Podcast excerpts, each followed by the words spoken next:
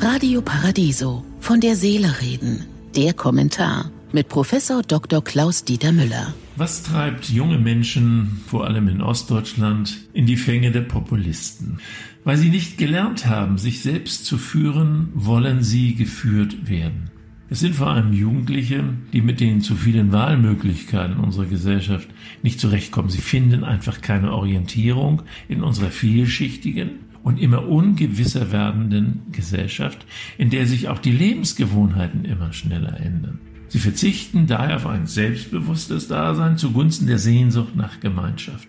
Bevormundung kann auf diese Weise als Glück der Geborgenheit erlebt werden.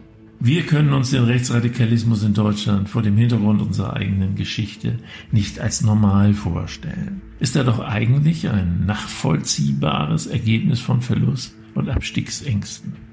Politik, Wirtschaft, Bildungseinrichtungen und die Gesellschaft, also wir selbst, sorgen aber nicht für ausreichende Perspektiven der Betroffenen. Das dürfen wir nie vergessen. Das nutzen die Populisten in der AfD hemmungslos aus.